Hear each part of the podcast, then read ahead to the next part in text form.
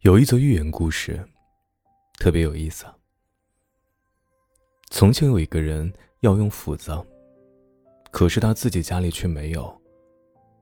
于是啊，他打算向邻居借斧子。可是他又担心邻居不肯借给他。于是他在前往邻居家的路上，一直在胡思乱想。如果他说自己正在用怎么办？要是他说找不到该怎么办？如果他不肯借给我怎么办？这个人后来越想越多。邻里之间应该和睦相处啊，他为什么不肯借给我？假如他向我借东西，我一定会很高兴的借给他。这个人真是太小气了。最后，这个人越想越生气。等到敲开邻居的门后，他说的不是。请把你的斧子借我用一下好吗？而是张嘴说道：“呸，留着你的破斧子吧，有什么了不起的？我才不借呢！”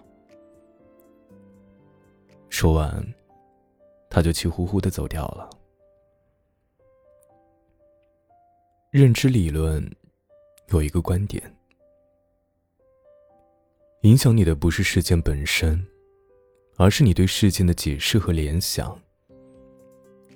翻译成我们经常引用的话语，就是啊，天下本无事，庸人自扰之。很多事其实并不是真实存在的，而是我们自己胡思乱想出来的。比如说，契诃夫的小说《小公务员之死》描写的情形，就是一个典型。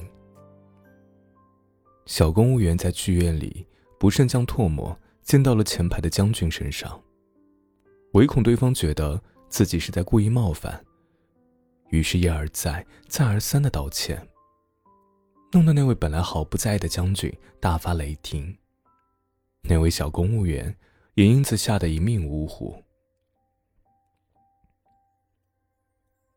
客观的说，对一件事情。可能产生的负面后果加以放大，并引发心理上的担心，这是很常见的一种心理现象。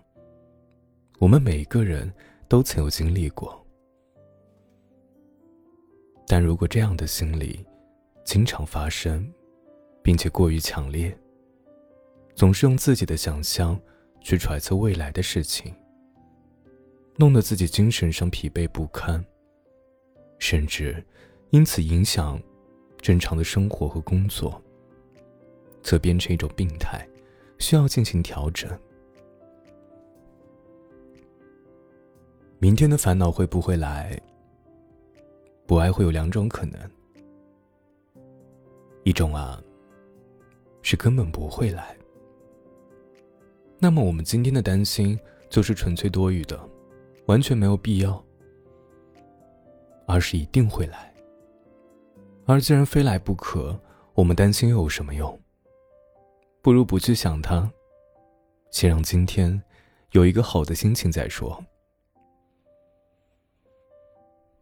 所以我们需要做的，是想借斧子就开口去借，把唾沫溅到别人身上就礼貌的道歉。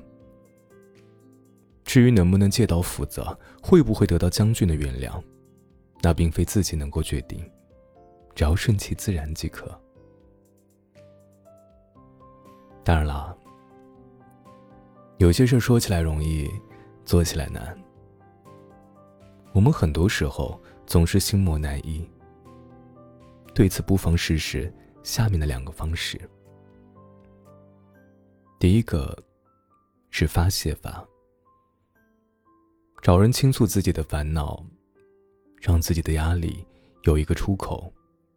比闷在心里，可以更有效的减轻精神的负担。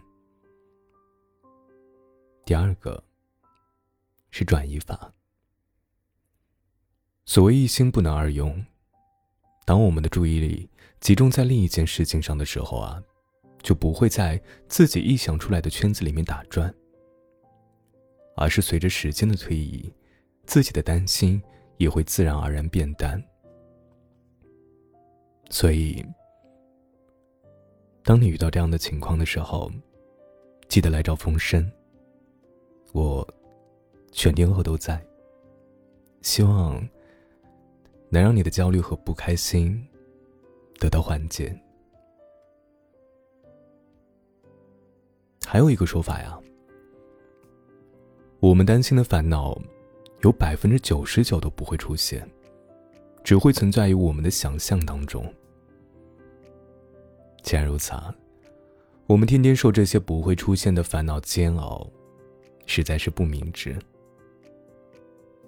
明天的钱可以预支来享受，明天的烦恼不必预支来折磨自己。对着镜子里的自己笑笑，放下眼前的担心，打开窗户，呼吸一口新鲜空气，和朋友聊会儿微信。坐下来读篇小说，或者安静的听会儿风声的直播，你会发现，生活原来是这样风轻云淡，海阔天空。感谢你的收听，我是冯生，绝处逢生的冯生，晚安。